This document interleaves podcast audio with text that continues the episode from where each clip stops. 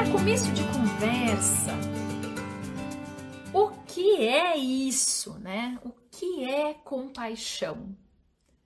E aí, eu vou precisar começar dizendo para vocês algumas coisas que é compaixão, mas também vou precisar dizer para vocês o que não é compaixão.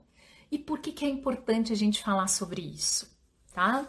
Então, para começo de conversa, o que é compaixão? Vamos aos conceitos, tá?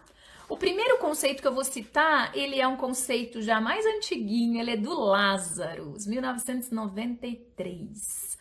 Compaixão é uma emoção que faz com que a gente se sinta mobilizado com o sofrimento das outras pessoas e que a gente tenha vontade de ajudar a aliviar esse sentimento desagradável que a gente está vendo nos outros. É isso que Lázaro definiu como compaixão.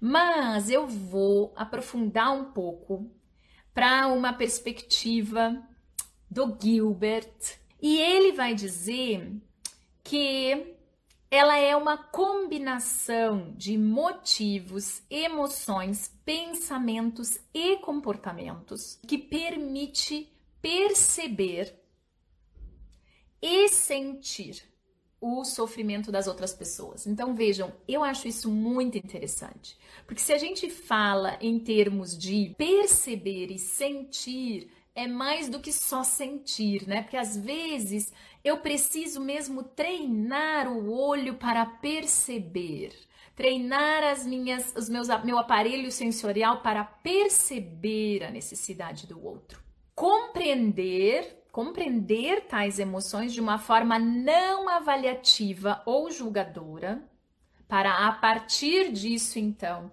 emitir comportamentos que queiram, que desejam, que investem em aliviar esses esses sentimentos ou esse sofrimento do outro.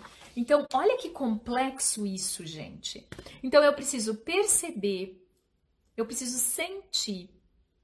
É uma combinação de emoções, cognições, é, motivos, ou seja, tem a ver com uma motivação. Eu não pude deixar de lembrar do modelo modal, porque lembra no modelo modal a gente tem a motivação também como um aspecto super importante do entendimento do porquê nós fazemos as coisas e como nós fazemos as coisas, certo?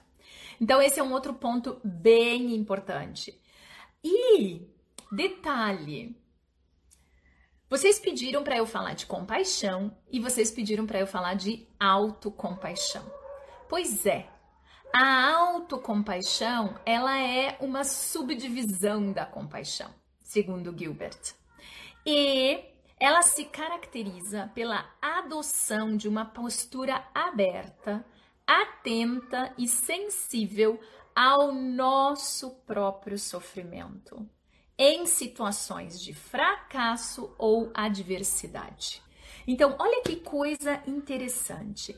Então, isso pode ser voltado para as outras pessoas, ou seja, eu estar sensível a perceber o sofrimento, a necessidade das outras pessoas, mas também eu estar sensível a perceber o meu sofrimento e as minhas necessidades em situações de fracasso e adversidade.